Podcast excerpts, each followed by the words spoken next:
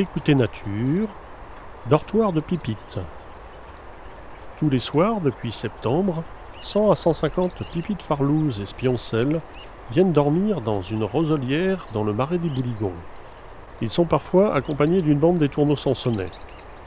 Les cris sifflent d'un peu partout dans le ciel jusqu'à la nuit tombante.